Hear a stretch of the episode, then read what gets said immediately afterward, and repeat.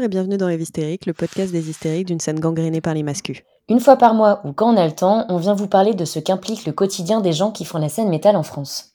Alors non, comme tu t'en doutes bien, on ne va pas te parler du quotidien de Julien, 24 ans, pour qui un date s'est écouté du grind dans sa chambre qu'il n'a pas aéré depuis 2005, assis sur son lit plein de miettes. Ni même de Pascal, qui pose enfin la question guitariste fille, vrai talent ou défilé de mode? On va plutôt parler de celles et de ceux qu'on oublie trop souvent de citer quand on parle de la scène et qui sont pourtant bien là. Les femmes, les personnes trans, les personnes racisées, les personnes handicapées. Bref, des gens qui font bel et bien la scène, mais qu'on laisse bien volontiers sur le bas-côté. On va en parler, mais surtout on va les laisser parler. Maintenant, vous savez plus ou moins à quoi vous attendre. Je suis Justine, j'ai 29 ans et je suis très contente d'être avec vous pour ce nouvel épisode qui aura pour thème les créatrices de contenu.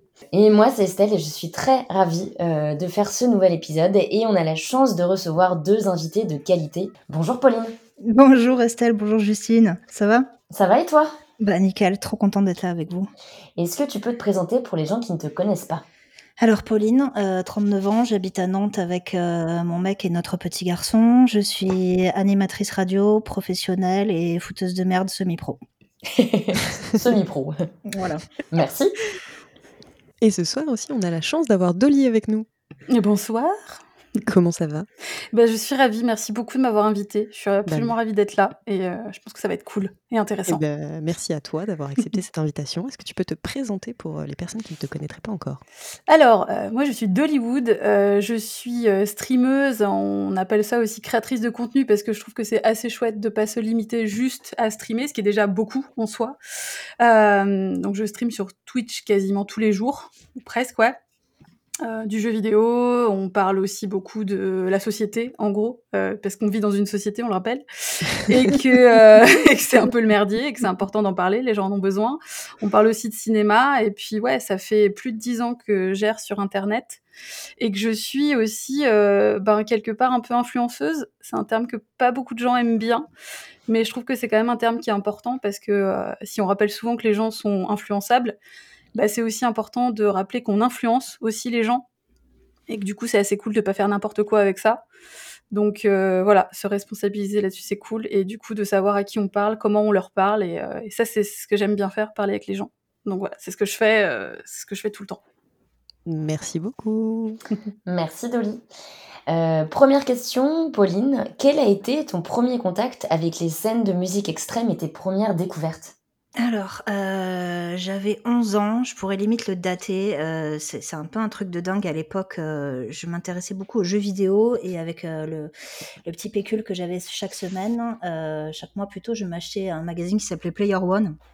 Et un jour, ils ont sorti un magazine doublé d'une compilation avec des musiques de jeux vidéo. Euh, moi, j'aimais bien ça. Puis bon, voilà, le contenu était euh, attends, 11 ans. euh, on était en 93.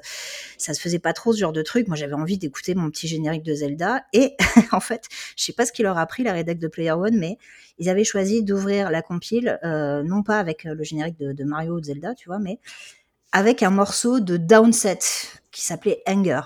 Et j'avais 11 ans et je me suis pris du gros hardcore Downset dans la face. Je me suis dit, mais qu'est-ce qui se passe? Sur le coup, j'ai détesté ça. Mais euh, la même année, pour mon anniversaire, un pote m'a offert une cassette. Il avait hésité, m'avait-il dit, entre MC Solar et Bon Jovi. Et ça a été Bon Jovi. et donc, entre ça et Downset, ça a déterminé pas mal de choses. Donc voilà pour le premier contact qui c'est euh, ouais c'est c'est c'est un peu de la sitcom hein, si vous voulez, c'est un peu du truc ridicule mais mais rigolo et complètement légitime parce que effectivement c'était ça ma porte d'entrée vers ces, ces musiques là quoi. Il n'y a aucune porte d'entrée euh, ouais, euh, légitime ou non légitime. Moi, ma porte d'entrée vers la musique extrême, c'était Guitar Hero. Donc, tu vois. Ultra légitime, hein, je suis désolée, il est fait pour ça ce jeu. hein. Exactement. Donc on rappelle que rien n'est ridicule et que toute porte d'entrée est bonne à prendre. Voilà. Mm, mm. Et du coup, Dolly, euh, même question. Toi, quel a été ton premier contact avec les scènes extrêmes et tes premières découvertes? Bah moi ça s'est fait assez progressivement. Je pense que, euh, enfin, il y a vraiment, j'ai pas l'impression, moi, contrairement euh, à Pauline, d'avoir eu un espèce de moment de révélation. Ça s'est fait tout smooth. C'est-à-dire qu'il y a vraiment eu ce truc de, euh, je suis passée du, alors évidemment, moi j'étais biberonnée au rock 70s de mon daron. Je pense comme pas mal de monde, euh, à tel point, quand même absolument formidable, que quand j'étais assez petite, j'étais persuadée par exemple que Led Zepp était hyper sous-estimé. Vraiment euh, absurde, hein, génial. Euh, donc du coup, parce que mes copains autour de moi, par contre, écoutaient pas trop et tout, machin. Moi, je trouvais ça génial. Et puis, en fait, après, il y a eu plusieurs branches qui sont, qui ont poussé. Il y a eu la branche Spice Girl, Britney Spears, Christina et tout, à fond, qui est pas du tout incompatible avec le reste, puisque à côté de ça, il y avait aussi du Nirvana, il y avait aussi euh, tout ce qui est un petit peu punk à roulette, avec du Green Day, NoFX, Bad Row, etc. Et puis, il y a eu aussi, en fait, je pense, un éveil du côté de la scène goth, euh, parce que c'est aussi beaucoup par ça que ça a commencé de mon côté, euh, avec du cinéma strange, Susie and the Banshees, The Cure, les Smiths, etc., Dead Can Dance, que ma mère écoutait par contre beaucoup. Et puis après, ça a glissé avec des trucs sur lesquels je suis tombée aussi à la radio, des sonates Arctica, la Kuna Coil, enfin, des trucs comme ça. Il y a eu aussi une grosse période après, évidemment, euh, néo-metal, qui a pas mal marché sur moi. Euh, Korn, Limbiskit et tout. Euh, Ah bah oui, un, de mes, bah oui. un de mes premiers amoureux qui m'avait offert un t-shirt Playmo. euh. Ah, Tu l'as largué, j'espère. Ah ouais, non, mais ah bah là, je pense que si j'essaye de le remettre, je peux éventuellement m'en faire un demi-nichon. Euh, c'est- pas grave, c'est les choses chantent. Euh, et puis voilà quoi. Après, il y a eu pas mal de trucs. euh, Il y a eu des, euh, il y a eu des coups de foudre aussi vraiment musicaux à cette période-là, comme Deftones, qui est un groupe qui m'a jamais jamais lâché après. Euh, Il y a vraiment eu des trucs comme ça. Je pense que c'est aussi la période ouais où on se rend compte un peu de l'effet que ça fait sur soi. Par exemple aussi, euh, gros coup de foudre pour Envy, un groupe que j'aime beaucoup, beaucoup, beaucoup. Et en fait, ce que je trouve ouf, c'est que ça me parlait déjà beaucoup à l'époque, ça me parle toujours maintenant. Mm. Euh, donc il y a des trucs comme ça qui ont vraiment bien marché. Et puis ouais, après voilà, je me suis dirigée vers euh, du post-punk, euh, du sludge, du doom. on passait sur des converges, Amenra, etc. Et c'est venu vraiment assez progressivement. J'ai jamais lâché non plus mes premiers amours, c'est-à-dire que je suis, euh, je suis un peu une punk rockeuse dans l'âme aussi. Il y a des trucs que je continue beaucoup aimer et que je continue à écouter avec beaucoup de plaisir. Mais c'est vrai que ce côté, euh, ce côté musique extrême, euh, il y a un peu ce truc par arborescence, c'est-à-dire que, enfin, moi, je fonctionne vachement comme ça. Quand un truc me plaît, je regarde ce qui s'en rapproche, et ça, et ça, et ça, et en fait, après, ça fait un espèce de ping-pong sans fin. Et, euh, et c'est comme ça que c'est arrivé. Mais il n'y a pas eu effectivement de grosse prise de conscience en mode Ouah, gros choc et tout. C'est vraiment juste arrivé euh, un peu logiquement, quoi. Ouais, tu sais, enfin, je rebondis sur ce que tu dis sur euh, les, les, euh, les, les chemins qui étaient euh, parallèles dans la musique euh, que tu écoutais à l'époque. Mm. Euh, Tu parles des, des Spice Girls d'un côté et puis euh, du, du néo de l'autre. Moi, je suis passée, euh, je suis passée de Dance Machine à Sepultura en l'espace de deux mois sans me mouiller la nuque et euh, je Mhm. trouvais que l'un comme l'autre était tout à fait légitime parce que juste parce que je kiffais en fait. Donc euh, voilà, on en revient. Les deux s'opposent pas, quoi. C'est juste qu'il y a une C'est ça. branche, c'est- c'est deux genres différents. Mais en fait, le truc qui est compliqué, c'est de se rendre compte aussi à quel point on s'autorisait pas à kiffer certaines choses à l'époque. C'est-à-dire que moi, par exemple, je sais que la scène emo, c'est-à-dire tout ce qui était euh, My Chemical Romance et tout ça, je suis passée complètement à côté parce que comme j'étais plutôt goth, ben les goths aimaient pas les émos. C'est-à-dire qu'il y avait une espèce de, il y avait pas le droit, quoi, tu vois. il y avait une séparation très nette de je ne suis pas émo. Mais ouais. C'est ça, surtout pas, parce que les émos, ils gâchent tout et tout, ma- alors que pas du tout. Et il y avait tellement de trucs qu'on s'autorisait pas à écouter, même, tu vois, où t'es là, genre, non, mais non, attends, moi je suis goth, Mm. je suis désolée, il y a des trucs auxquels je touche pas, calmons-nous, quoi.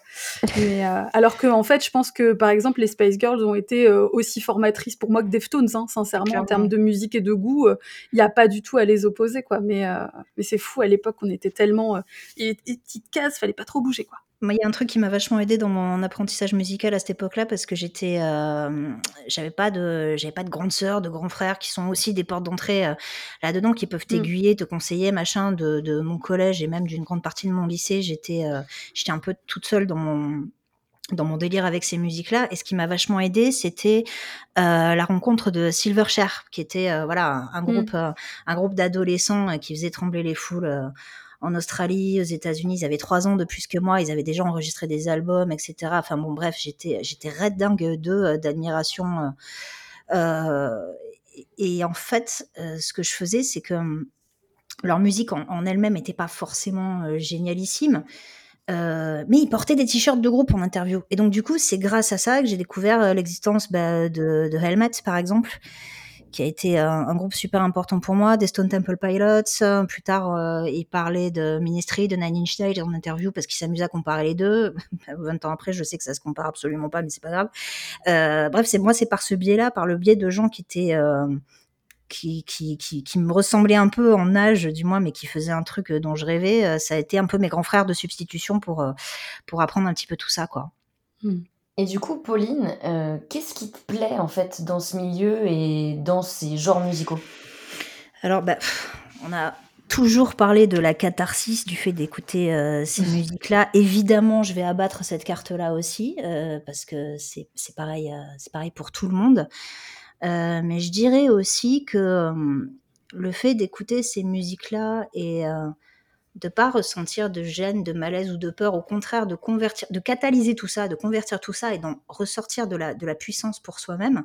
En plus de la catharsis, il y avait aussi la catalyse, vraiment et de me dire euh, je vais je vais m'endormir en écoutant du bourrin, je vais me réveiller en écoutant du bourrin et ma journée va être fabuleuse grâce à ça et en plus de ça, ça va faire chier mes parents. Donc là, j'ai tout gagné. Et euh, c'était vraiment pour ça de dire euh, j'ai trouvé un truc qui me fait exister un petit peu plus fort. Voilà. Et du coup, Dolly, même question. Qu'est-ce qui te plaît en fait dans ces musiques-là, dans ce milieu Alors, je dirais que dans le milieu, il y a rien qui me plaît. Tout simplement. Je vais être parfaitement sincère avec vous. Euh, le, le, milieu n'a jamais présenté aucun intérêt pour moi, en fait. C'est-à-dire que j'ai mis du temps en plus à le découvrir parce que euh, moi, je suis vraiment. Enfin, j'ai écouté des choses, mais ça n'a jamais été euh, le milieu métal, quoi. C'est-à-dire qu'il y a vraiment toujours eu ce truc où j'avais pas vraiment de potes qui écoutaient la même chose. J'étais pas attirée par le côté communautaire que je peux quand même pourtant complètement comprendre, surtout quand on est ado c'est quand même assez euh, appréciable et c'est souvent quelque chose qu'on recherche. Mais moi, c'est en tout cas pas avec ce milieu-là. Euh, pour le coup, je me suis toujours vachement plus retrouvée du coup dans le milieu goth, justement, qui est pas très très éloigné, mais bon, c'est quand même pas tout à fait le même.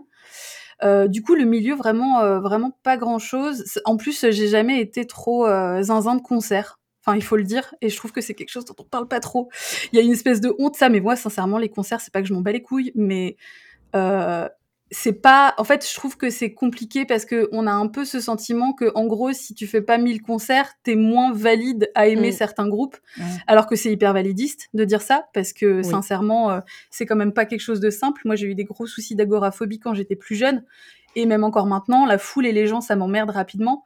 Donc il y a vraiment un truc où je cours pas après. Il y a des groupes que je suis absolument ravie d'avoir vu en live et que vraiment je, je regrette ça pour rien au monde mais il y a vraiment ce truc où ça a jamais été trop ma cam, ce qui fait que je suis pas rentrée euh, tellement euh, en contact avec le milieu euh, rapidement.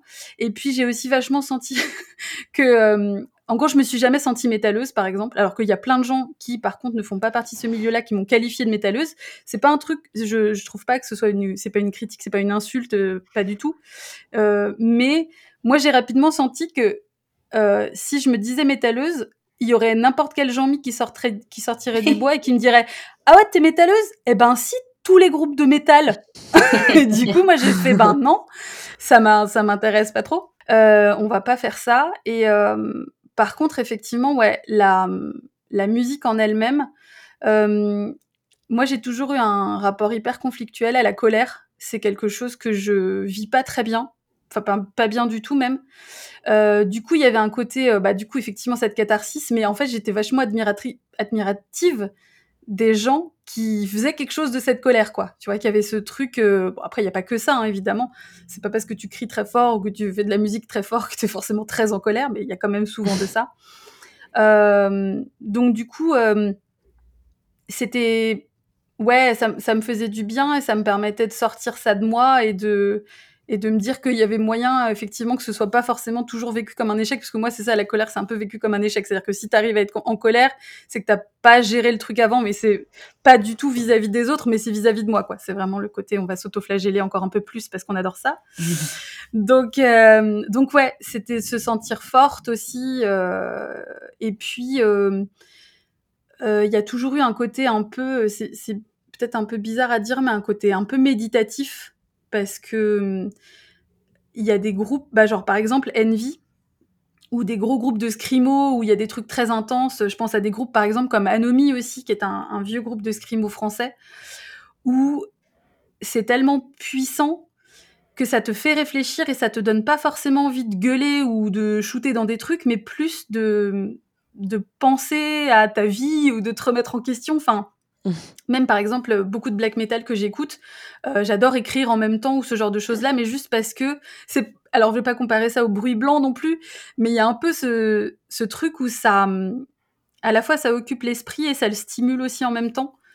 Et, et donc je crois que c'est ça qui me, ça m'a toujours fait du bien parce que je trouve que c'est des émotions qui sont ouais, du coup très vives et qui sont hyper agréables en fait.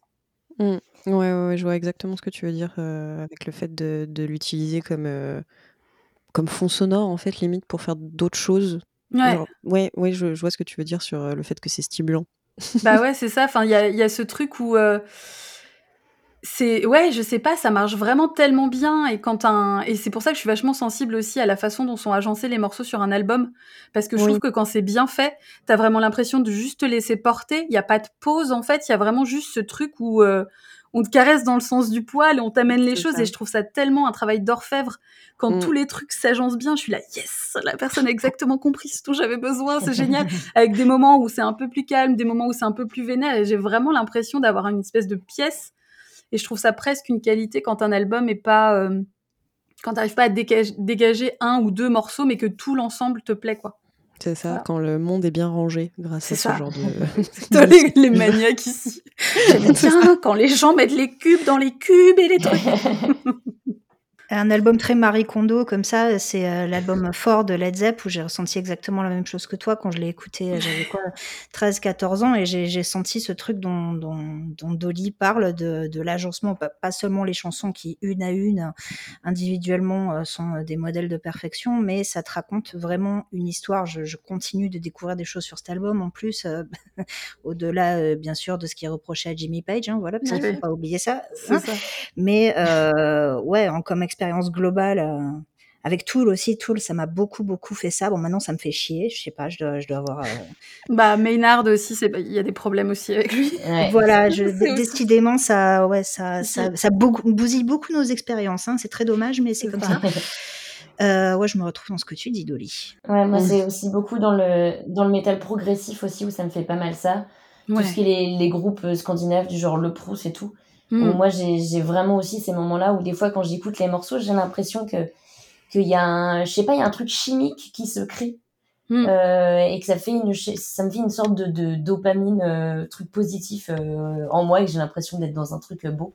Mais je voulais Bah ouais. revenir aussi sur le truc que tu as dit, euh, parce que moi je, je le ressens énormément sur l'injonction à aller au concert Mm. pour, pour faire partie, en fait, pour. Euh, bah, comment ça, tu vas pas en concert ou, Mm. quand, quand tu souffres de troubles anxieux ou d'agoraphobie, Bah euh, moi j'ai des, des, des petits soucis euh, sur, sur ce genre de choses où bah, pour moi les concerts en fosse c'est c'est plus c'est très très compliqué Mm. Euh, le contact physique en concert est extrêmement compliqué pour moi Mm. et c'est vrai qu'on pense pas vu qu'on est très souvent dans le côté euh, les musiques métal en live ça peut être euh, justement très physique et très impressionnant et que du coup on accepte que ce soit euh, ok sur le contact physique mais Mm. moi je je- je- j'aime bien avoir un peu de distance et quand même avoir ma bulle Mm. et pouvoir quand même profiter du concert sans me dire attends il y a- je me fais toucher à gauche je me fais toucher à droite sans toucher ça. euh, dans le sens agression mais juste le contact physique Oui, juste le côté Ah ouais. contact. moi ouais. des fois c'est Mm, juste euh, c'est juste pas possible donc je I feel you girl Euh, ne me touchez pas je veux voir du live mais je suis toute seule au milieu et c'est pour ça que j'avais fait un super concert de Sono euh, au 106 à Rouen et on avait tous un mètre de distance les uns entre les autres pour pouvoir kiffer notre vibe et c'était trop bien parce qu'on était complètement défoncés par le son euh, à distance et, euh, et que personne se touchait c'était trop bien Mais ça, c'est cool. hein. Moi, j'avais fait un concert de Def Heaven comme ça au Hellfest et il était assez tard. Et, et en fait, il y avait pas. Enfin, je comprends pas comment ça se fait qu'il y avait pas tant que ça de monde. Et on était vraiment, je sais pas, chacun, chacune dans nos petites maisons. on avait vraiment notre petite bulle autour de nous. Tout le monde kiffait. Moi, je me rappelle que j'ai chialé de ouf. C'était hyper bien. Mais il y avait vraiment ce truc où. euh, il y avait un, un truc très respectueux, il y avait une espèce d'ambiance, c'était tellement cool et j'ai vachement apprécié quoi. Et je me suis dit ah si ça pouvait être tout le temps comme ça et en même temps non mais euh, mais il y a ce truc où euh, genre des fois ça va et c'est ok et tout mais des fois c'est plus compliqué. Et non effectivement je pense qu'il faut en parler. C'est vrai que euh, il y a effectivement vraiment ce truc de se dire bah voilà c'est des musiques extrêmes ça doit se vivre euh, en vrai et ça doit se vivre de façon extrême. Bah non. C'est pas une fatalité euh, je veux dire euh, Oui, si tu n'y a pas défends ça d'injonction à vivre la musique de telle manière ou de telle manière, suivant quel style c'est, quel genre c'est. c'est euh, ça, exactement. Il n'y a pas d'injonction à aller forcément en concert pour apprécier forcément la musique. euh, bah sinon, non un poseur, machin. euh, non, non. Bah ouais, c'est ça. Et alors, je pense que c'est aussi, euh, c'est aussi vrai du côté des artistes, c'est-à-dire qu'il y a aussi beaucoup d'artistes qui euh, n'aiment pas forcément la scène. Mm, et, euh, et je pense que c'est un truc qui est assez difficile à évoquer parce que bah, beaucoup de gens défendent le fait que la musique n'a de sens que quand tu la joues pour les gens, mais tu la joues aussi pour les gens quand tu la joues en album euh, et en studio, quoi. Bah, bien sûr. Et il y a des gens pour qui c'est hyper difficile. Euh, je sais que Emma euh, Ruth Randall, elle en avait un petit peu parlé aussi. Elle a annu- annulé quelques dates pour des problèmes de santé aussi, des soucis d'anxiété. Et c'est quelque chose qui doit vraiment être évoqué pour moi parce que tu peux euh, aimer faire de la musique, avoir envie de faire de la musique pour les gens, mais ne pas forcément apprécier le fait d'être exposé. Enfin, je pense que les gens qui Mm. disent ça savent pas non plus ce que c'est que de monter sur une scène et c'est hyper impressionnant.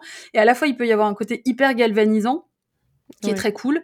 Euh, à la fois, je comprends complètement qu'il y ait des gens qui sont en mode bah no way José quoi. Non, moi j'y vais pas, je veux pas, je veux pas le faire, je me sens pas capable de le faire ou je j'apprécie de le faire de mon côté et et aussi de pas apprécier tellement le utiliser un gros mot mais le star system que ça engage après quoi. C'est-à-dire de voir l'attitude Mm. que les gens ont vis-à-vis de toi quand tu es sur scène qui est quand même assez particulière quoi. Moi, ce que j'allais te dire aussi par rapport à ça, c'est qu'on en vient très vite à la professi- professionnalisation de la musique, dans la mesure où, euh, sans, sans trop me gourer, je pense, euh, beaucoup d'artistes aujourd'hui ne vivent réellement de leur musique que quand ils se produisent euh, en, Mm. live, que quand ils font des tournées. Mais là aussi, ça marque une, euh, une scission euh, très très nette entre les artistes qui n'ont pas besoin de faire du live parce qu'ils n'ont pas envie de vivre de leur musique Mm. et ceux qui veulent absolument euh, passer pro. Donc euh, là, on part encore dans des, des, des circonvolutions où euh, si t'es pro mais que t'aimes pas jouer ta musique en live, à un moment donné, tout le monde va le ressentir. Ça va être douloureux pour tout le monde, mais euh, dommage. Quoi. Enfin, moi, j'adorais faire des concerts jusqu'à une date assez récente, euh, jusqu'à ce que je conscientise réellement, euh, jusqu'à ce que, jusqu'à ce que je prenne la,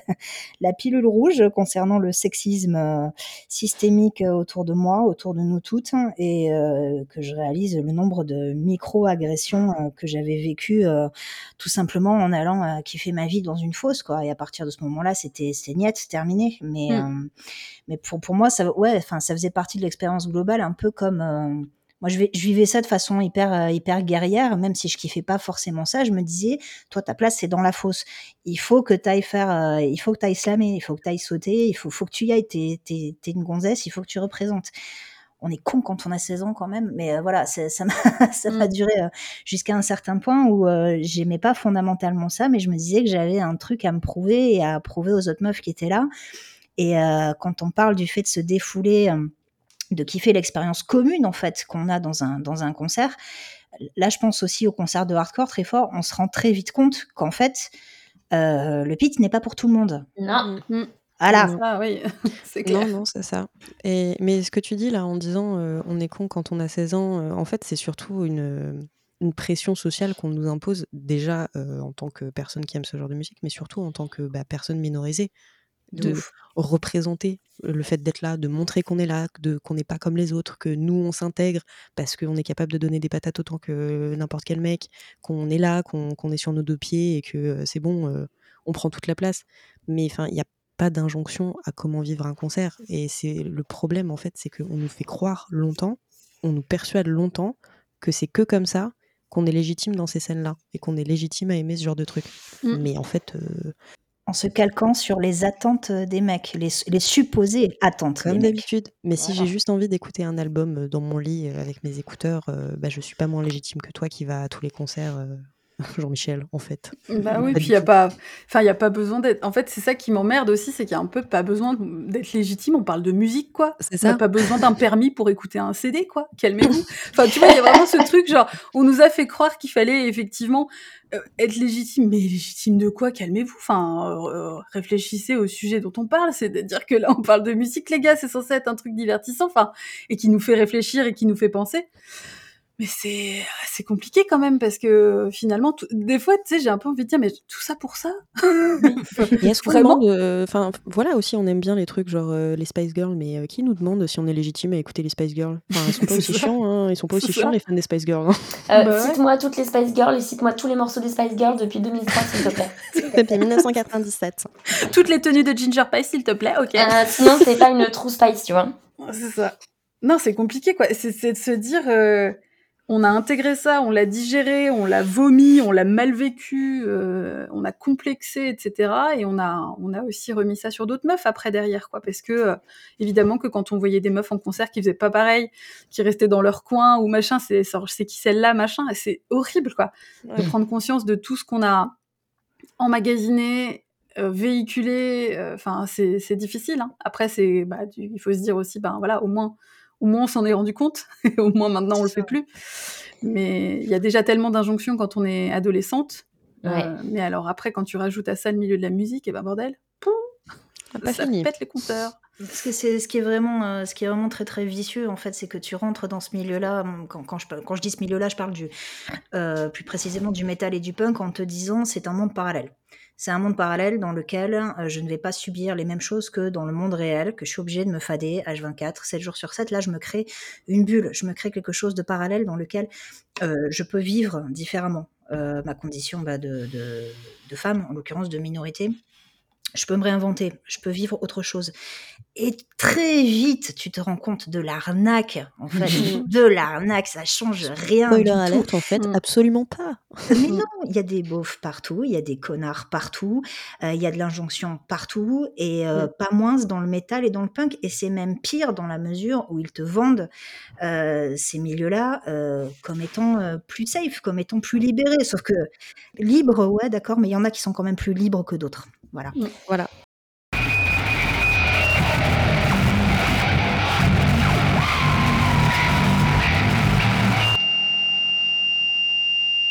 À partir de ce moment du podcast, on va parler de violences et d'agressions qui peuvent être détaillées. Si ces sujets sont susceptibles de vous rappeler des expériences traumatiques, n'hésitez pas à avancer plus loin dans l'épisode, on vous mettra un timecode en description. Pour rappel, nos invités sont libres de dire euh, ce qu'elles vont dire. Il n'y a aucune course au trauma ou au choc. Toute prise de parole est extrêmement précieuse et peu importe la nature.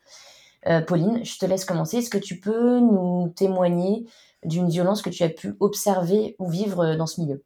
Alors les agressions que j'ai subies, bah, j'en ai parlé déjà. J'en fais plus un secret maintenant de ce que j'ai vécu. Le sexisme ambiant, je l'ai toujours vu sans l'identifier. Je me suis rappelé pour préparer euh, le podcast avec vous, bah, par exemple, de ce mec qui m'envoie euh, un MP le lendemain d'un concert pour me féliciter sur ma tenue, en me disant t'étais plus sexy que les autres filles. Euh, sur le coup, ma réaction, je sais pas, j'avais 21 ans, c'était de me dire ouais, cool pour toi, passe une bonne journée. Et maintenant, du haut de mes 39 ans, c'est mais de, quoi je me mêle, putain? T'es qui pour me dire ça, quoi? Un autre truc qui me rendait dingue à l'époque où je faisais encore de la musique, où j'y croyais encore, c'était le un truc fabuleux qu'on m'avait sorti dans mon ancien local de répète. Euh, en même toi, tu fais du rock, t'es pas vraiment une fille. Mhm. Euh, j'avais pas envie euh, vraiment de, démarrer la personne qui m'avait dit ça sur une discussion sur les rôles genrés. Moi, j'étais juste là en fait pour continuer ma répète, continuer à boire de la bière, à faire la conne. J'étais juste là pour m'amuser en fait.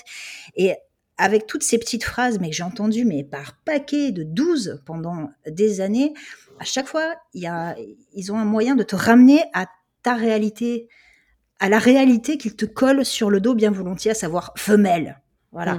Et euh, ça, c'est d'une violence quand ça, paraît être des petites phrases anodines, mais en fait, quand elles jalonnent ton parcours pendant des années, dès que tu as l'outrecuidance de sortir de chez toi, euh, mais ça te mine complètement, quoi.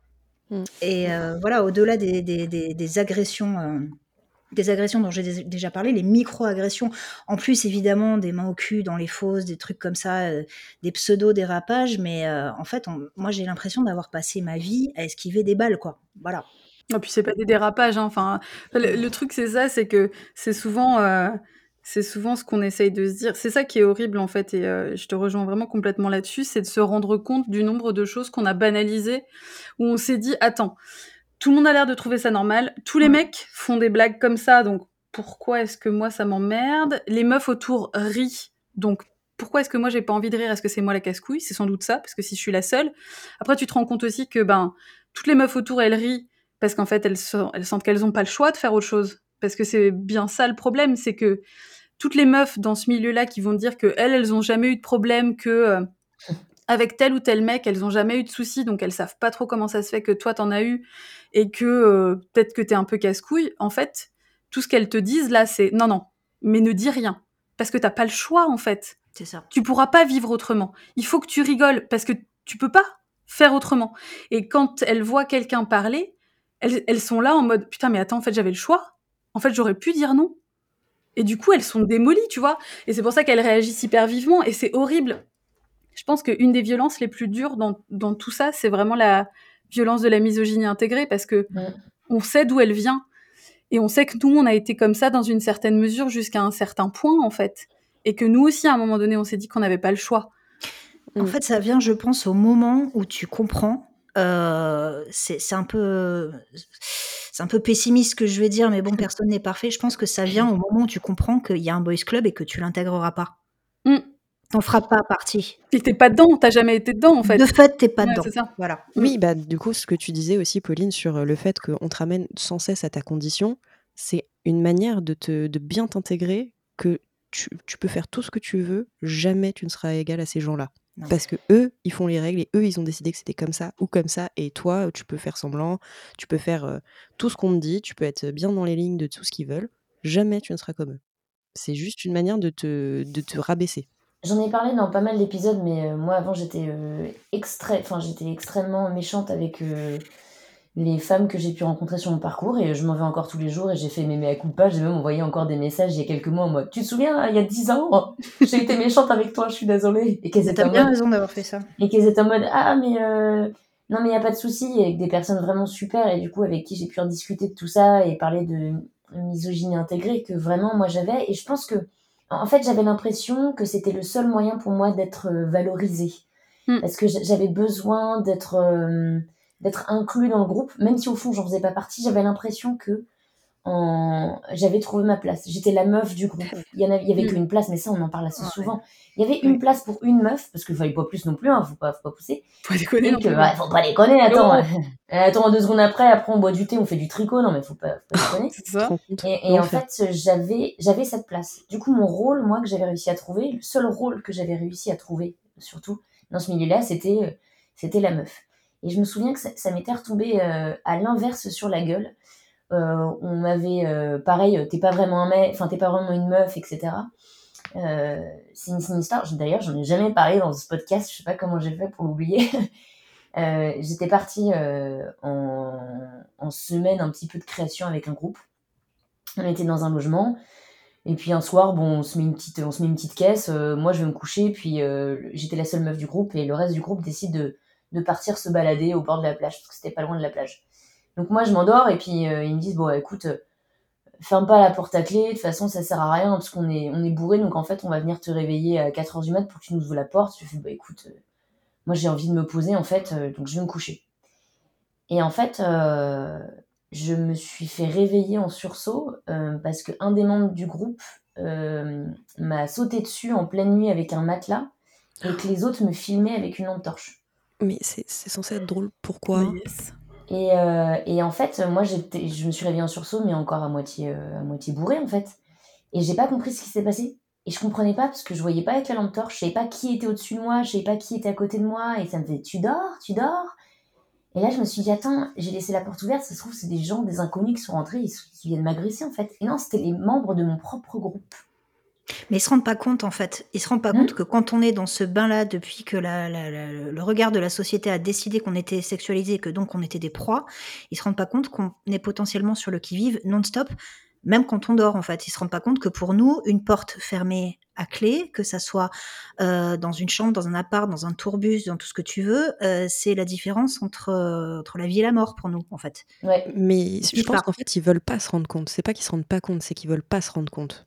Parce que c'est pas confortable pour eux, parce qu'ils veulent. euh, Ils savent ce qu'ils font aussi, quoi. C'est plus Ouais, facile de faire comme s'ils savaient pas, mais ils savent ce qu'ils font quand ils le font, ils savent l'effet que ça a sur nous, quoi. Ouais, Bah, ouais, C'est ouais. ça, c'est ça En qui fait, moi, ce qu'ils m'ont dit après, euh, parce que je les ai dégagés avec une force surhumaine, je sais pas comment j'ai fait. Et puis, euh, j'ai- j'ai j'ai rangé toutes mes affaires dans ma voiture et euh, je- j'ai pris une casserole et je suis allée leur taper la casserole à côté de la tête en leur disant Je me casse, salut, au revoir. Ils ont fait Mais quoi Mais qu'est-ce qui se passe et tout J'ai fait Non, mais les gars, vous pouvez pas me faire ça en pleine nuit en fait. là. Vous pouvez pas m'agresser en pleine nuit et vous demander ce qui s'est passé. Ils m'ont dit Oui, non, mais non, mais euh, euh, on, on fait ça en fait en soirée à- à- aux premières personnes qui s'endorment à chaque fois. Non, mais. Bah, euh, Et donc, arrête. c'est censé être plus valide, quoi. Voilà, et du coup, je leur ai dit, mais ne me, mais faites pas ça déjà de base à n'importe qui. J'ai dit, mais en plus, vous vous rendez pas compte, enfin, moi, je, suis, je suis une meuf, hein. enfin, j'ai eu peur de ouf parce que du coup, je me suis ramenée à ma condition de, bah, je suis quand même une meuf, effectivement, avec, euh, avec des peurs qui, euh, qui normalement ne sont pas censées exister, la peur de ne pas être euh, agressée la nuit.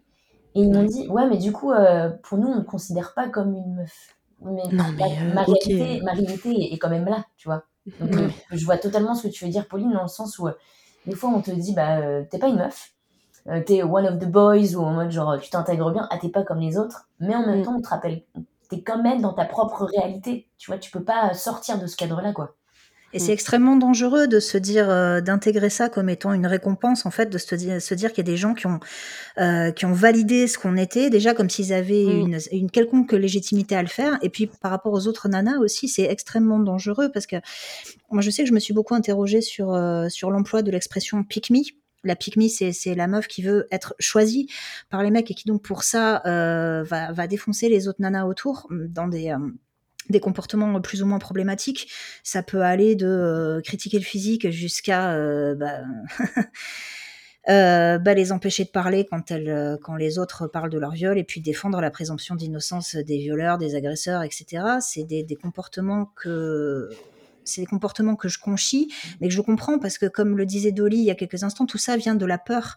Et euh, le truc, c'est que moi, j'aimerais bien que ces autres nanas-là comprennent que euh, se comporter comme nos agresseurs euh, ne leur donne pas un totem d'immunité, en fait. Elles, sont, elles restent, elles aussi, des proies quoi qu'il se passe. Et le, et le pire, c'est que le jour où il leur arrivera quelque chose, euh, peut-être que les autres meufs ne pourront pas être là pour les aider. Donc, à quoi bon? Laissez tomber tout ça, laissez tomber euh, l'envie d'aller vers le boys club et aller plutôt bah, vers vos adelphes, quoi. C'est le seul choix logique et politique à faire, putain. C'est ça, c'est que en fait, euh, on en a déjà parlé dans un autre épisode, mais toutes les, en fait, toutes les choses qui se rapportent à la delphité sont beaucoup plus positive et réellement, enfin sert vraiment à quelque chose que n'importe quelle compétition qu'on va se créer ou tentative de, se légitimiser dans un, dans un groupe masculin, en fait, majoritairement masculin. Bah, je, vais te dire, j'étais hyper contente quand j'ai su que Dolly était l'autre invitée, parce que pour moi, c'est vraiment...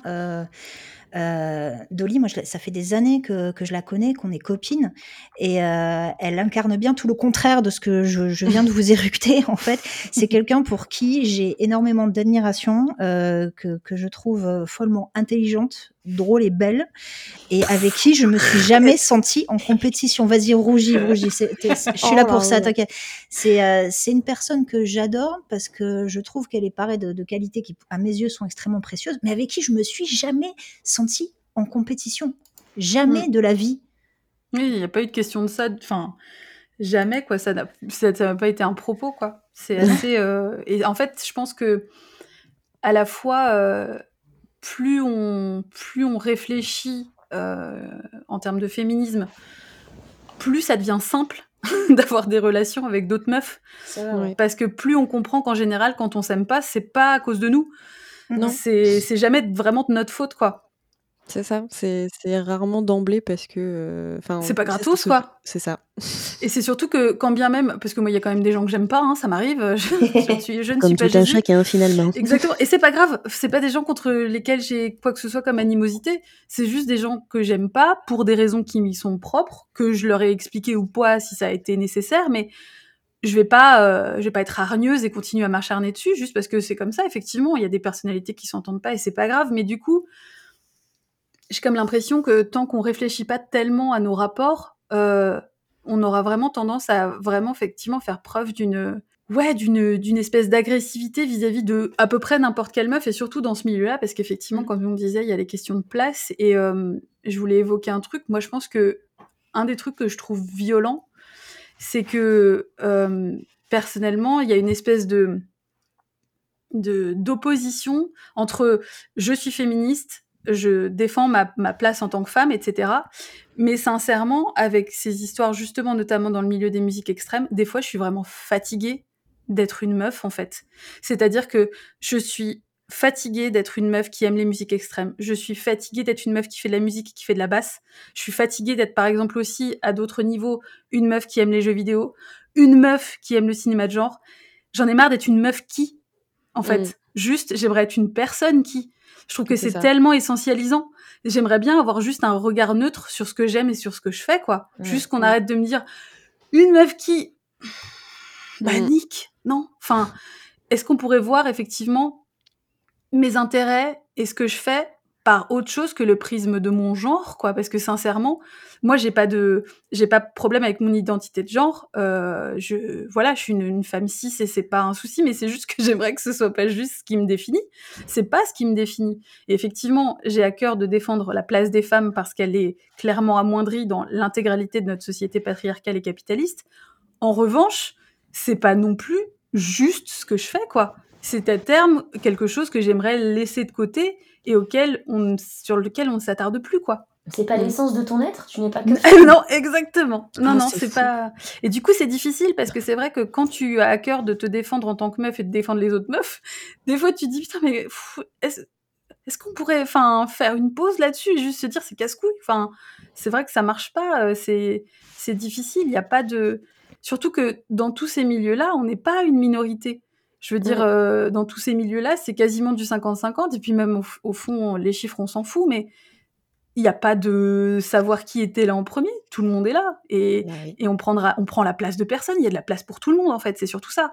C'est euh, c'est vraiment que il y a des peurs, en fait, chez les mecs dans ce milieu-là que je comprends pas, parce que sincèrement, on prend la place de personne. On veut pas de leur... Moi, je veux pas de leur place. hein. Ça, Franchement, en fait. les vieux mecs qui puent la bière et la bite, moi j'en veux pas. hein.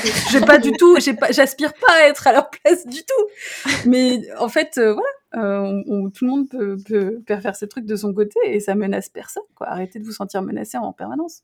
Tu parlais de musique, Dolly. Moi, je sais que ça, ça a été un truc euh, qui était moteur pour moi, pas seulement le fait d'en écouter, mais d'en faire aussi. Euh, j'ai appris à jouer de la guitare euh, quasiment, euh, quasiment toute seule quand j'étais quand j'étais ado. Chantais aussi et je me démerdais pas trop mal, je pense. C'est un truc qui me faisait vraiment beaucoup de bien. Mais moi, depuis, bah, notamment le, le dossier Mediapart, tout ça, enfin tous ces trucs, depuis que j'ai réalisé quelle était mais l'épaisseur de la gangue de merde qui entourait tout ça, je me dis mais à quoi bon? Ah oui, Pour- moi j'ai plus envie bon? de. Ouais. Pour Non, qui? ça. Pourquoi? Moi, j'ai Mm. laissé tomber. Je ne veux plus faire de musique. Bah, C'est-à-dire que c'est surtout. euh, euh, ouais, pour qui, quoi? Il y a quand même plein de gens pour qui j'ai pas envie de jouer, par exemple. Et c'est compliqué. Et en fait, d'un côté, tu as ce truc où tu te dis, bah, j'ai pas envie de laisser gagner un milieu un peu nocif et qui m'enlève ça, parce que ça reste quand même quelque chose d'appréciable. Enfin, moi, je sais que j'aimais bien monter sur scène et jouer de la basse, je trouve ça cool et tout. Mais là, bon, euh, j'ai plein d'autres choses à faire, sincèrement. Ouais, t'as rien à prouver à personne. Bah non, enfin, ça reviendra quand ça reviendra, mais là, euh, franchement, euh, pas, pas le time, quoi, hein, vraiment pas. Puis pas le time, pas l'envie surtout, quoi. Ouais, moi, des ça. fois, j'ai envie juste euh, de, de me mettre en pause et, euh, et juste de kiffer certains trucs sans trop me poser de questions. Mm. par exemple, je me dis, ah, je veux trop aller voir ce groupe-là. Ouais, mais il joue dans telle salle qui a programmé tel groupe. Ouais, c'est ça. Ouais. Et là, Ouais, du coup, tu vois, je, final, et, et j'ai toujours cette culpabilité de, ah, mais j'ai vachement envie d'aller voir le groupe quand même, là. euh, et puis, je suis vraiment, j'ai vraiment beaucoup envie d'aller les voir. Et, et après, si j'y vais et que j'ai ma place, je me dis, attends, mais du coup, tu vas mettre les pieds dans une salle qui, qui te respecte pas, qui Mm. respecte pas euh, les personnes qui t'entourent, qui restent, enfin. Et, et du coup, des fois, j'aimerais juste, euh, et ça, j'en parle énormément avec ma psy, Big Up elle, euh, j'aimerais bien juste ne plus voir le monde de mon spectre militant. Mm. Ça, amen. Ouais, c'est euh, moi. Si vous m'avez invité en tant que créatrice de contenu, c'est parce que j'ai créé un podcast que je n'ai pas pu m'empêcher de, de penser euh, autrement que par le prisme du militantisme, parce que c'est c'est comme tu le disais très justement, t'as as des lunettes qui sont scotchées sur ta gueule en permanence et c'est difficile de, faire autrement. Moi, je suis très heureuse euh, d'avoir créé Ferox et de savoir que je vais parler d'autre chose que de musique, mais je vais quand même parler de militantisme et euh, sans homme 6-7 blanc euh, de service pour venir m'expliquer que si j'ai pas si j'ai pas bien lu Philippe K. Dick, et ben j'ai pas j'ai aucune légitimité à parler de science-fiction ou tout ce que tu veux. Reste que euh, comment dire Je pense qu'à un moment donné, ça reviendra en fait, l'envie d'apprécier les choses simplement, mais que là, on est quand même dans une dans une période de l'histoire de nos scènes qui est charnière parce que MeToo c'était il y a pas très très longtemps, et derrière un truc aussi fort que MeToo qui a aussi qui a aussi concerné nos scènes, hein, bien évidemment, il y a un backlash qui est énorme, où on voit qu'en face, la résistance des gens pour qui le viol c'est normal et les femmes c'est des connasses, et les minorités taisent, ces personnes sont encore là et encore à des, à des, comment dire, à des statuts de, pouvoir, à des places importantes, et on n'a pas envie de leur filer de la thune, on n'a pas envie de leur filer du temps, euh, on n'a pas envie d'attendre qu'elles dégagent pour continuer, euh, pour recommencer à profiter de tout ça, mais c'est un peu compliqué en ce moment même, mais je suis sûre que dans, allez, 2-3 ans, ça sera déjà plus la même chose, et à l'échelle d'une vie, c'est pas grand-chose. J'en suis persuadée de ça. Euh, et Dolly, du coup, euh, j'en profite euh, pour te poser la question à toi. Est-ce que tu as une, est-ce que tu as envie de nous parler d'une violence que tu as vue, observée ou vécue toi-même? Alors, moi non, parce que je pense que c'est vrai qu'on en parle beaucoup et moi personnellement, enfin, je pense que le plus dur, effectivement, comme je disais, c'est ce, genre la masse de choses dont tu te rends compte après, où tu te dis, ben, effectivement, ça fait longtemps qu'il y a plein de choses qui me, qui qui ne qui sont pas digérées en fait, qui étaient pas normales sur le moment, mais que j'ai essayé de digérer de force quoi. Mais je crois que euh, au-delà de ça, moi ce qui me ce que je trouve le plus dur en fait, c'est vraiment le manque de cohérence et c'est un truc qui me perturbe vraiment de ouf. C'est vraiment toutes les postures performatives en fait, c'est-à-dire le nombre de groupes euh, par exemple, qu'on voit jouer dans des festivals antiracistes, mais dont on sait très bien que la quasi-totalité des membres vont faire euh, toujours trois quatre blagues racistes par soirée au moins, parce que ça va, on est entre nous et que, enfin, ça va, nous on sait qu'on n'est pas raciste, donc on peut. T'es là genre bon, ok. Donc c'est dur, ça c'est vachement dur. Euh, beaucoup aussi qui vont forcément dire qu'ils aiment les meufs fortes et les meufs qui se laissent pas emmerder et les meufs badass.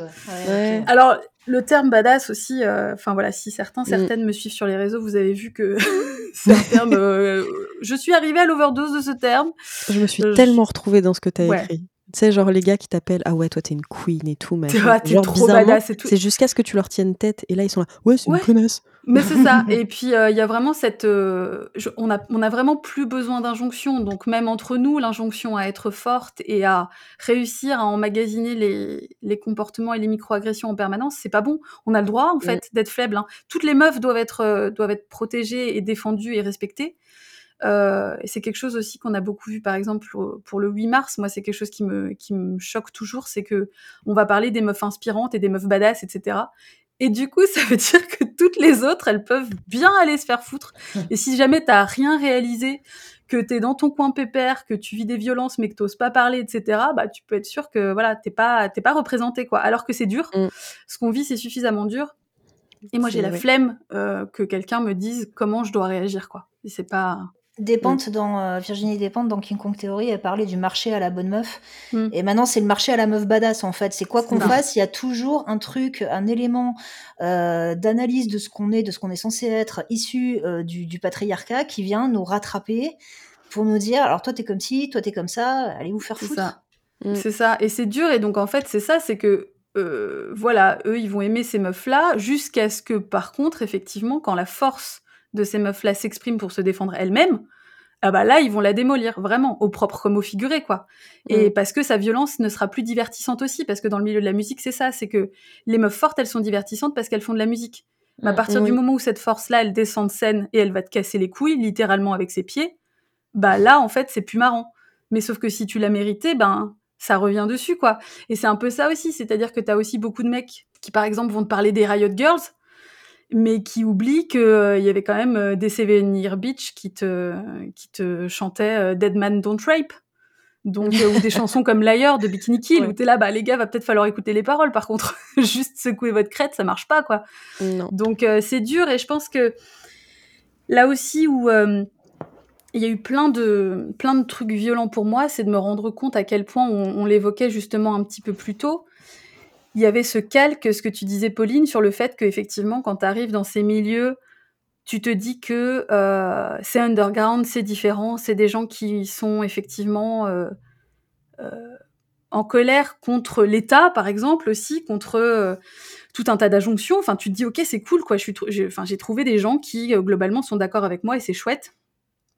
Et puis, en fait, tu te rends compte que, par exemple, c'est des gens qui vont perpétrer des violences sur les femmes, critiquer la violence des femmes quand elles disent que c'est pas correct, et qui vont du coup les agresser en réponse. Et donc, moi, ça m'a fait penser à un truc, c'est ce schéma qu'on connaît assez bien quand on, quand on est militant aussi, notamment par exemple d'extrême gauche ou ce genre de choses-là, c'est la violence institutionnelle, la violence révolutionnaire et la violence répressive. Et en gros, le, la violence institutionnelle, bah, c'est l'État, quoi. C'est euh, ce qu'on voit d'ailleurs en ce moment. C'est euh, dès qu'il va y avoir euh, des, des lois qui vont passer, qui sont absolument abjectes, il va y avoir une violence révolutionnaire qui va y répondre. Et ensuite, il va y avoir la violence répressive qui, elle, vient de la violence institutionnelle qui va taper en fait. Et ça m'a fait penser aussi beaucoup à un livre que j'ai que j'ai lu que je conseille à tout le monde parce que c'est hyper intéressant et que du coup ça se calque énormément sur le, le milieu des musiques extrêmes. C'est un livre qui s'appelle La non-violence, comment la non-violence protège l'État ah, de oui. Peter Oh, Gelderloos. Voilà. Et du coup, c'est hyper important de rappeler ça, c'est que dès que quelqu'un va vous inciter à être non violente, il se protège. Et il est du mauvais côté, c'est-à-dire qu'il est du côté de l'État. Il est du même côté euh, que, que, que, tout ce qu'on voit qui est abject et qui, euh, par exemple, se passe au gouvernement. Et mm. du coup, c'est là aussi qu'on voit que ben là, c'est le côté euh, il y a aussi une lutte des classes, il y a aussi une intersectionnalité qui est nécessaire. Et en fait, tous ces, tous ces mécanismes se retrouvent partout. Et euh, comme dans toute oppression, ben oui, là, on retrouve le même genre de truc. Et c'est horrible de se rendre compte de ça parce que t'es là, putain, c'est un milieu que j'avais vachement idéalisé où je pensais vraiment trouver des réponses mmh. et des aides. Mmh, et en fait, c'est en fait, exactement la même chose. C'est absolument dégueulasse. Et, et ça bouge pas, euh, et ça, ça bouge, bouge pas, pas, mais c'est juste que ça mérite d'être. Euh, d'être euh, combattu avec euh, la même vigueur que, euh, ben, que, que ce qui se passe actuellement en termes de politique. Et ben, la musique est politique, de toute façon, je vous apprends rien, tout est politique. Donc c'est pas compliqué. Mais ouais, c'est compliqué parce que c'est vrai qu'il y a vraiment cette déception où tu te dis putain, mais non, euh, c'était pas censé être comme ça. Il euh, y avait quand même euh, deux trois textes qui me faisaient penser que c'était pas comme menti. ça. On m'aurait menti. Donc mais... donc ouais, mais vraiment c'est ça et c'est pour ça que c'est important de l'intersectionnalité est vraiment hyper importante et la convergence des luttes. Vraiment, s'il y a bien un truc que qui, qui que, que je rappellerai toujours, c'est la convergence des luttes. C'est-à-dire que n'oubliez jamais personne et tous les combats que vous menez, ne n'ayez jamais quelqu'un qui vous dit euh, oui mais euh, ça on peut s'en occuper après ou quoi. Non non, la convergence oui. des luttes c'est on se bat pour tout le monde tout le temps. C'est ça.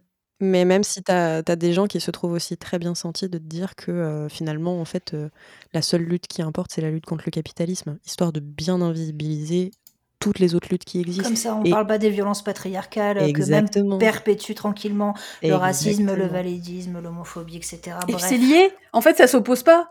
C'est complètement con de dire ça quoi.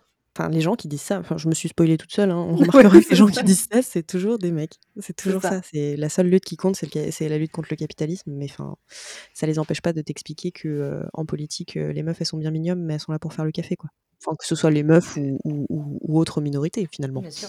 C'est c'est le c'est le patriarcapitalisme. hein. Enfin, je veux dire, on utilise Oui. souvent ce terme-là, mais c'est vrai que c'est euh, les deux se nourrissent et les deux se retrouvent partout. Et quand t'as quelqu'un qui te dit ça, c'est clairement quelqu'un qui n'a pas suffisamment réfléchi. Et c'est pas grave, en fait. Euh, je veux dire que il faut aussi rappeler le fait que personne ne naît militant ou militante. Personne n'a ces idées-là directes d'emblée. On dira toutes et tous des conneries. On en a toutes et tous dit avant, après, peu importe. Mais dans ces cas-là, ne ne donne pas des leçons aux gens, quoi. Juste Mm. euh, écoute, apprends, discute.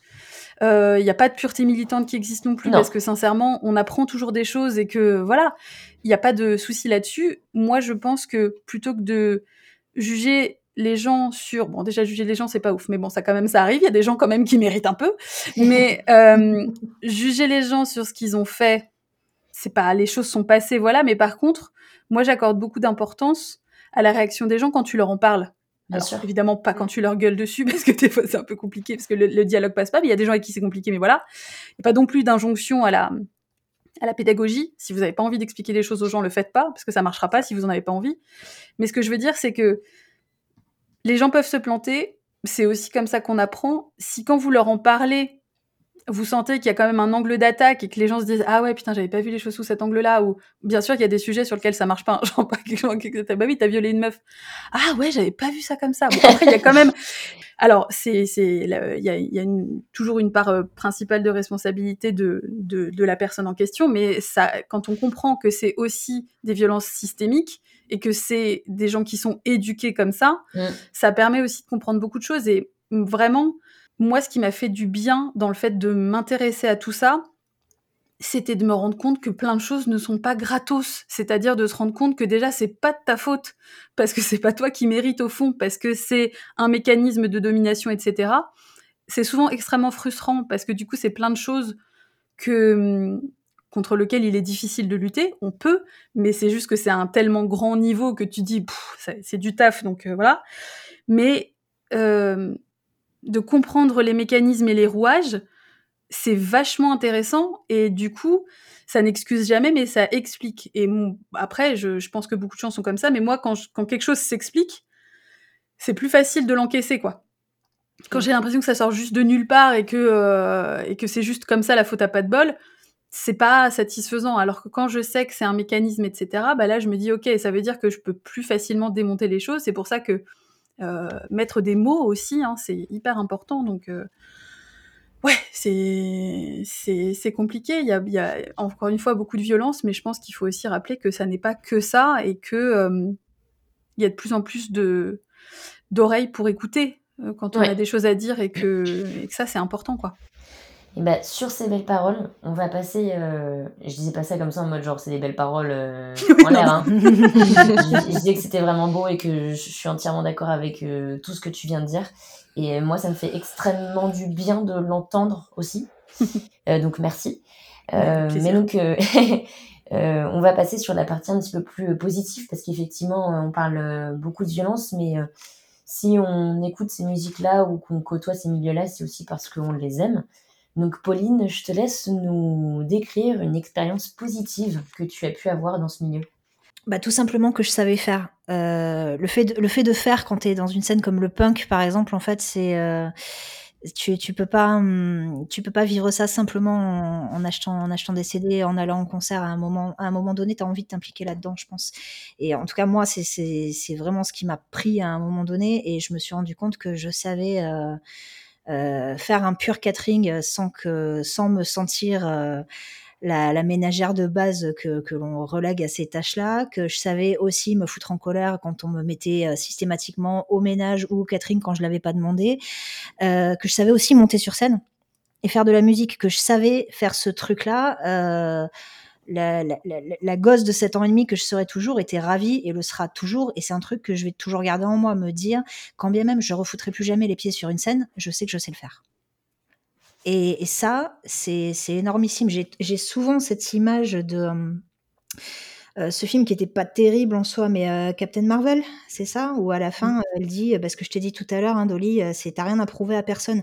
Si tu sais que tu sais faire les choses, euh, tu t'en fous, tu dors sur tes deux oreilles. euh, au moins toi, t'es forte de ça. Et j'ai plus envie de prouver qui que ce soit. J'ai plus envie de prouver quoi que ce soit à qui que ce soit. Et c'est au moins ce que fréquenter ces scènes m'a apporté, je pense. Et ça me sert dans ma vie de tous les jours aussi. Donc euh, c'est quand même quelque chose de bien, mais je suis allée le décrocher toute seule. Euh, et, et grâce aux Adelphes aussi. Ceux que j'appelle Adelphes de- depuis euh, une date assez récente finalement, c'est-à-dire les gens qui sont comme moi, qui se sentaient aussi paumés euh, de par euh, leur genre, de par leur couleur de peau, de par leur orientation sexuelle, savoir que hum, qu'on n'était pas finalement si isolé que ça. J'ai fini par trouver ces gens-là. Et pour moi, la scène, c'est eux, en fait. Le punk, je, je parle beaucoup du punk, le, le punk est censé être subversif, donc c'est pas censé être tenu par des fils de Bourges avec des télécasters flambant neuves et des vannes sans aucune tâche qui vont te faire des grandes leçons sur le patronat et sur le capitalisme tout en te pourrissant la gueule quand t'as osé dénoncer un de leurs copains violeurs ou agresseurs. Non, c'est c'est la marge qui tient la page. C'est Godard qui disait ça. Je suis désolée de citer un marxiste, mais voilà. Et la marge, euh, bah, c'est les Adelphes. Et avoir trouvé les Adelphes et savoir qui, qui elles sont là, euh, ouais, ça c'est un bonheur. C'est un bonheur parce que moi je m'impliquerai plus dans cette scène-là, mais je sais qu'elle est pas foutue grâce à elle. Mm. Voilà. C'est beau ce que tu dis, Pauline. Merci, Pauline. Merci, Pauline. Et du coup, Dolly, euh, toi, est-ce que tu as une, euh, une chose positive que tu as envie de partager avec nous qui a un rapport avec, euh, avec les scènes extrêmes? Ben, je pense que c'est la nouvelle génération, en fait. C'est un peu ça, hein, justement, c'est vraiment de se dire que, alors, heu, je sais pas si c'est une certitude, mais, heu, les les plus véhéments, heu, à ces changements, heu, c'est-à-dire, heu, plus d'inclusivité, heu, moins de moins d'agression, heu, ceux qui ceux qui essayent de défendre ça, c'est un peu des vieilles gloires qui pignolent en cercle et je pense que c'est un peu sur des succès passés et qui on va bientôt faire peau neuve, quoi.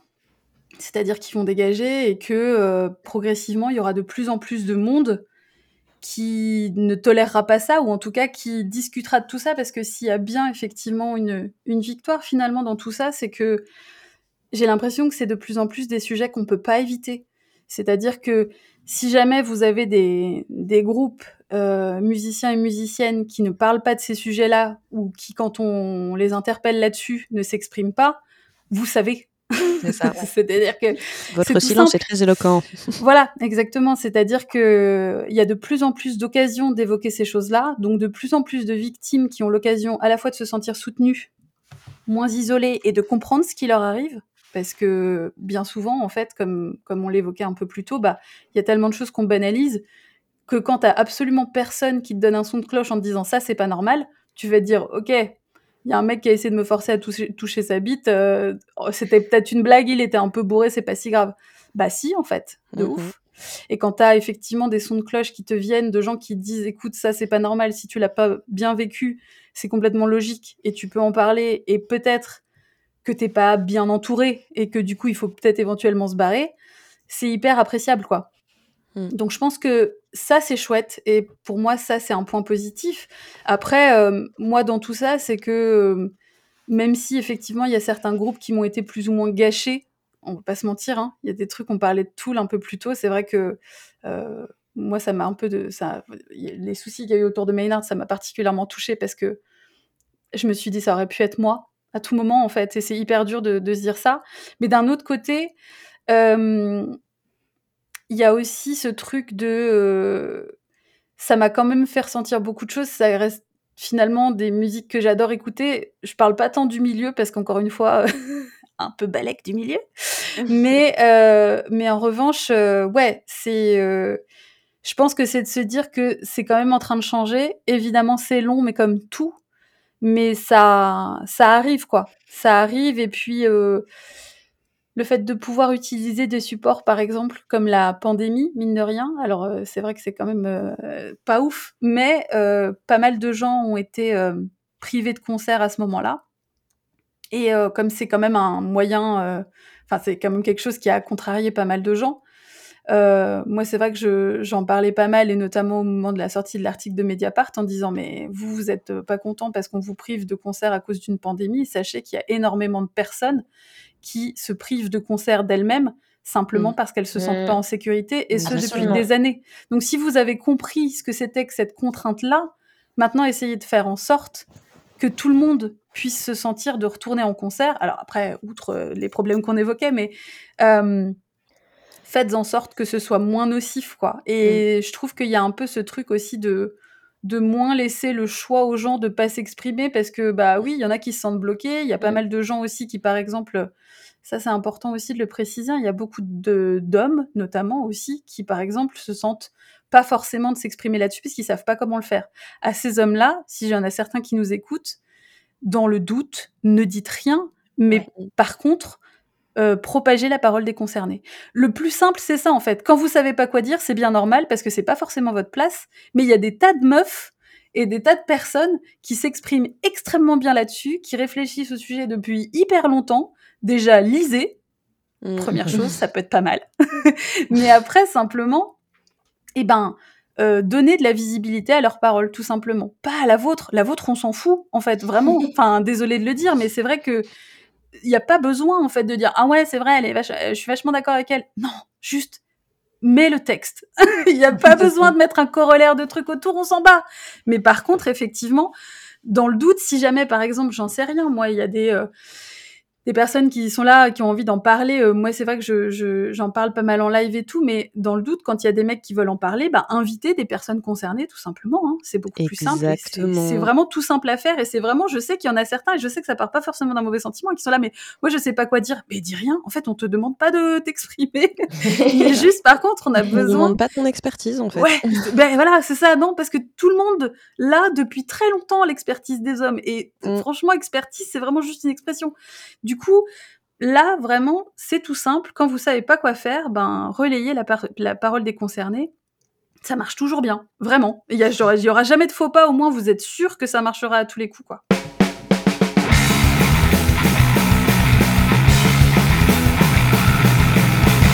À chaque fin d'épisode, on va vous proposer une petite playlist avec nos morceaux coup de cœur, mais évidemment en accord avec la ligne éditoriale de ce podcast. Donc pas de groupe exclusivement composé de mecs blancs cis hétéros. J'ai claqué les mots qui font peur, je sais, mais si vous êtes restés jusque-là, c'est que ça vous intéresse un peu quand même. Du coup, Pauline et Dolly, on vous avait demandé de nous faire une petite sélection de vos coups de cœur euh, et, euh, et, de vos, préférences en termes de musique. Pauline, on t'écoute. Ok, bah moi je vais commencer avec euh, The Gits, un morceau qui s'appelle Second Skin, en hommage à euh, Maya Zapata, euh, la chanteuse qui a été retrouvée morte et violée dans une rue de Los Angeles il y a quelques décennies de ça. je me suis pas intéressée plus à son histoire parce que ça faisait résonance à des trucs que je retraversais à ce moment-là, mais je sais que c'est un morceau que bizarrement j'avais sur ma euh, sur ma playlist de grossesse. J'écoutais énormément ce morceau quand, quand j'attendais mon fils, donc euh, ce sera ma, ma, première sélection pour, euh, pour aujourd'hui. Euh, le deuxième morceau, ça serait un morceau de Anneke van Gisbergen, la chanteuse de The Gathering, que j'écoutais pas trop avec, avec son, son groupe phare, mais dont j'ai bien aimé l'album solo sur lequel il y a un morceau qui s'appelle Drive. Alors qui fait très pop rock, hein, qui fait très pop FM, mais c'est justement pour ça que je le kiffe parce que parce que parce que voilà moi j'aime la pop aussi et je trouve que je trouve qu'avec ces, ces espèces de trilles glacées qu'elle nous fait euh, c'est un morceau que j'aime beaucoup je l'adore aussi quand elle bosse avec Devin Townsend mais euh, là elle toute seule elle est royale je l'adore euh, ensuite le troisième morceau ça serait un groupe qui s'appelle euh, Terrible Feelings avec un morceau qui s'appelle Bastard Child. Alors eux, je sais pas d'où ils viennent, mais c'est complètement hanté. Euh, c'est mon mec qui m'a offert, euh, comme quoi il servait à quelque chose de temps en temps. Mon mec qui m'avait offert le vinyle il y a quelques années de ça. Et, euh, et voilà, ça c'est aussi très popisant, mais alors c'est la, voilà, c'est la maison de la famille Adams ça, au niveau de la pop et j'aime beaucoup. Donc Terrible Feelings. Et puis un, un dernier, un indispensable, c'est L7 avec Fuel My Fire. J'avais mmh. découvert l'original avec la reprise de The Prodigy en 95 sur l'album The Fat of the Land. J'avais aucune idée que c'était un groupe de meufs à la base qui avait écrit un, un morceau comme ça. Et, euh, et en fait, c'est grâce à The Prodigy que j'ai découvert euh, L7 et ce morceau qui m'accompagnera, je pense, jusqu'à la tombe. Waouh bah merci Pauline. Du coup, Dolly, quelle est ta petite sélection pour nous? Qu'est-ce que tu as à nous proposer? Alors, euh, ma préférence à moi, c'est. Donc Julien Clerc. voilà, exactement. On va partir là-dessus. compris le devoir. Un petit balavoine, euh, un suppôt et au lit. Non, non, pas du tout. euh, on va commencer par Detestation. Detestation qui porte extrêmement bien son nom. Hein, vous vous doutez bien que c'est quelque chose d'extrêmement calme. Euh, c'est du crust. J'adore le crust. Vraiment, genre, j'ai une, une, passion dévorante pour le crust. Et euh, donc là, c'est le morceau Consumed by Your Greed. Euh, et au chant, on a Saïra Huff, euh, qui maintenant, elle est créatrice de mode, je crois, quelque chose comme ça. Et alors, euh, Detestation, ça m'a porté, ça continue de porter, c'est ouf. Enfin, c'est vraiment un groupe qui me fout euh, dans un état de... Il y a un peu mi-vénère, mi-euphorie, il y a un côté où c'est tellement fort en fait, ça marche trop et je me rappelle que quand j'étais encore persuadée que je pouvais faire du footing malgré mes chevilles de merde, c'était ce que je me mettais dans les oreilles parce que j'avais vraiment l'impression d'avoir un petit moteur au cul quoi. C'est genre ça marche hyper bien. Donc vraiment écoutez Detestation. En revanche euh, c'est vraiment, enfin, faut pas être exigeant au niveau de la prod, quoi. Hein, évidemment, c'est quand même un peu crado. c'est du crust, hein, quand même. Ah, c'est du crust, hein. C'est vraiment si vous, voilà, si vous aimez le crust mais que vous êtes exigeant au niveau de la prod, je ne sais pas qui vous êtes. euh, ensuite, on enchaîne par euh, Mrs. Peace, donc euh, bon bah la euh, fantastique Chelsea Wolf, euh, Jess Gory. le morceau que j'ai choisi c'est You Took Everything. L'album Self Surgery est d'une efficacité rare et plein de meufs puisqu'on a aussi en illustration de l'album Caroline Vitelli qui est une artiste absolument formidable, qui fait du tatou aussi, mais j'adore le travail, donc c'était aussi l'occasion de parler d'elle. Euh, donc voilà, n'hésitez pas. Euh, pas mal effectivement de gens ont parlé de cet album parce que ça fait un peu All Star Band, mais vraiment c'est très très cool. Ensuite, on a Subrosa avec le le morceau The Usher. Alors Subrosa, c'est un groupe que j'ai découvert au Hellfest et euh, que j'ai beaucoup aimé tout de suite parce que euh, il y a un peu de violon dedans et tout. Et c'est un groupe qui a été formé par euh, Rebecca Vernon et Sarah Pendleton et je trouve ça cool parce que donc c'est un groupe qui est un peu doom sludge. Et souvent, c'est un peu, genre, on a un peu la sensation que c'est les meufs qu'on est allé chercher après, mais il y a rarement des meufs qui ont, créé les groupes, mm. euh, enfin qui sont à l'origine, quoi. T'as toujours un peu l'impression que c'est genre les mecs qui sont allés chercher une meuf au hasard, genre bah tiens on va mettre une meuf dans le groupe. Et, euh, et là vraiment euh, c'est un groupe que j'aime beaucoup, mais qui n'est plus en activité, je crois, depuis quelques années. Mais en tout cas voilà, Subrosa ça marche. Et enfin, je ne pouvais pas ne pas parler de Against Me. J'en étais sûre. J'ai choisi évidemment le morceau euh, Transgender Dysphoria Blues. Euh, comment ne pas parler de Laura Jane Grace, bah euh, qui est une reine absolument formidable. vraiment, c'est une meuf tellement importante parce que je me rappellerai toujours de son coming out en fait. c'était, ben, c'était il y a dix ans maintenant. C'était en 2012. Ça m'a fait un espèce de, de coup de poing au ventre en me disant c'est possible. C'est-à-dire que c'est là où on parlait justement de la question de, la convergence des luttes et euh, de l'intersectionnalité, c'est que euh, Laura Jane Grace, quand elle a fait son coming out trans, elle n'a pas uniquement libéré les personnes trans, surtout dans une communauté où c'est hyper compliqué, enfin dans, dans un milieu où c'est hyper compliqué. Moi, je pense qu'il y a énormément de personnes qui ne s'intéressaient pas, qui s'intéressaient pas, qui n'ont jamais été confrontés en fait à la transidentité, euh, qui du coup ont découvert ça en mode des fans de Guess qui sont dit mais quoi, comment ça se passe, comment ça se fait, euh, qu'est-ce que qu'est-ce qu'on fait? Et en fait, euh, il y a ce truc où c'était vraiment un message de dire c'est possible d'être qui vous êtes. Enfin, vous pouvez être qui vous avez envie d'être, quoi. C'est-à-dire que c'est, si c'est vraiment à l'intérieur de vous, il faut le sortir, quoi. C'est vraiment nécessaire. Et ça, c'est hyper libérateur, pas uniquement euh, pour les personnes trans, mais pour tout, tout le monde, en fait, quoi. Mmh. Et c'était tellement, ah ouais, j'ai trouvé ça fou. Et euh, je l'ai vu en concert au, au Hellfest euh, un, quelques temps après, quelques années après. Et ben, c'était fou. c'était si bien et c'était hyper impressionnant. Là, pour le coup, voilà, le, le fait de de la voir en live, euh, autant voilà, je disais que les concerts c'est pas forcément euh, trop trop mon truc, mais là vraiment c'était important limite pour moi et j'ai été très euh, très touchée. et ouais, je suis vraiment. C'est bizarre à dire, mais je suis hyper fière d'elle, alors qu'en fait, je suis pas sa daronne. Hein. mais mais il y a vraiment ce truc où je me dis, si, si moi, à mon niveau, ça m'a fait du bien, et ben je me dis il y a tellement d'autres personnes à qui ça a dû faire encore plus de bien et, mm. ça c'est important quoi. Et c'est vraiment un truc euh, essentiel. Et puis ben au-delà de ça euh, le, le, morceau et l'album euh, sont géniaux donc Moi, je, me sens, je me sens c'est bizarre mais je me sens presque proche d'elle. Oui. Tu vois dans un dans un côté où où des fois j'ai l'impression d'être d'être son amie ou quelqu'un avec qui je suis proche alors qu'en fait elle me connaît pas du tout mais non c'est ça qu'elle connaisse de Stella qui habite au fin fond de la Vendée mais il y a un truc où, où effectivement, moi justement, j'ai connu Against Me euh, après son, son, son, coming out trans. Et pour mhm. moi, tu vois, et, euh, et j'ai toujours eu ce truc où là, par exemple, bah, je la suis encore sur les réseaux sociaux. Mm. Et j'ai toujours ce truc où à chaque fois que je vois une publication ou quelque chose, j'ai l'impression d'être proche d'elle et je ne sais pas pourquoi.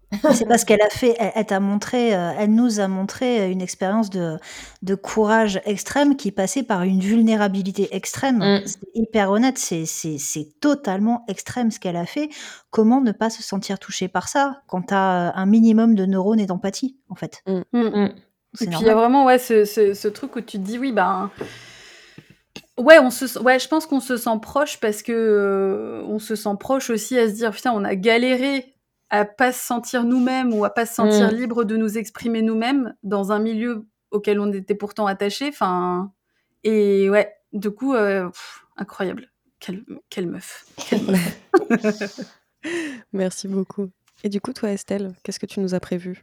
Alors, je vous ai prévu euh, une petite beauté musicale un morceau que j'adore vraiment du plus profond de mon cœur, qui s'appelle Galloping Mindfuck du groupe euh, Helms Alley, qui est un groupe de métal américain qui fait euh, une sorte de post-sludge, euh, un peu noise, Il y a une super batteuse que j'aime vraiment beaucoup qui s'appelle Ozoji. et pour info, Elmzali est en première partie du groupe Russian Cycle. Oh. au mois d'avril là sur la tournée parce sont c'est deux groupes qui sont signés chez Sargent House qu'on aime fort fort fort Ça, c'est clair. euh, et du coup, voilà, moi, je j'ai jamais eu encore l'occasion de les voir en live. Euh, et du coup, je, je vais être super contente euh, vraiment de, de voir Elmzali en concert. Et, et vraiment, ça écoutez, si vous aimez le sludge, euh, moi, c'est vraiment un, un groupe que je- j'aime énormément et que ils sont trois. Et ça envoie du pâté de ouf, c'est lourd. Vous savez que j'aime le crunch dans les oreilles. Là, mais là, c'est du crunch et ça me fait cette, cette sensation, cette fameuse sensation chimique dont je parlais en début d'épisode sur certains morceaux où j'ai l'impression d'être complète. Et ben quand j'écoute Galloping Mindfuck au travail à fond et que ma stagiaire est ravie, et ben j'ai l'impression d'être complète. voilà. Ok, on va laisser peser. bon. et toi, Justine, qu'est-ce que tu nous proposes pour cet épisode?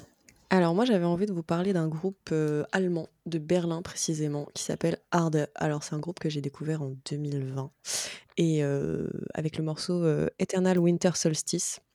Alors c'est de l'atmosphérique black metal with DIY punk attitude. Donc, euh, Hmm. Ça euh, what's not to like finalement. C'est ça. Euh, c'est un, c'est un groupe en fait moi que, que j'ai d'abord écouté, je l'avoue, parce que euh, sur leurs artworks il y a une chouette et j'aime beaucoup les hiboux et les chouettes, donc ça Mm. m'a interpellée évidemment. Et, euh, et ce, ce morceau-là en particulier euh, que je trouve euh, vraiment très très cool. Enfin, quand je vous ai dit un petit peu comment ils se définissent, vous avez vraiment l'idée. C'est ça, ça, ça, ça, ça représente très bien ce qu'ils ce qu'ils te vendent. C'est ça, c'est pas autre chose. Et il y a une bassiste, du coup la bassiste s'appelle Célia, qui est très très très très cool. Genre chef's kiss. Je, vraiment, je vous recommande très fortement Hard et euh, le morceau Eternal Winter Solstice en particulier. Voilà, Merci, Justine. mais avec plaisir. Et bien sur ce dernier partage, je vais sonner le glas, le goût de ce troisième épisode de la saison 2 de Hystérique. Pauline, Dolly, mais merci, mais merci, avec un. M majuscule, Police Merci, 85. merci. Merci en comics sans MS. Exactement. En papyrus, s'il te plaît. Allez, C'est bien parce que c'est toi. le comics sans MS, moi ça me bien aussi. C'était cool. Merci à toutes les trois. Merci beaucoup. Et puis, C'était très très chouette. C'était vraiment très chouette. N'oubliez pas que si vous êtes intéressé pour participer à un épisode, nos DM sont grands ouverts et on serait ravis de vous avoir, sauf si vous êtes un homme 6. Ne vous dites pas que vous n'êtes pas légitime pour participer, parce que les seuls critères pour pouvoir participer à un épisode des Vies hystériques, c'est en fait ne pas être un homme 6 et aimer les musiques extrêmes. Donc ça se remplit quand même assez, assez facilement. Bon, voilà. Merci à toutes et à tous pour votre écoute. Et on se retrouve pour un prochain épisode. Des bisous. Bisous Bisous. Salut.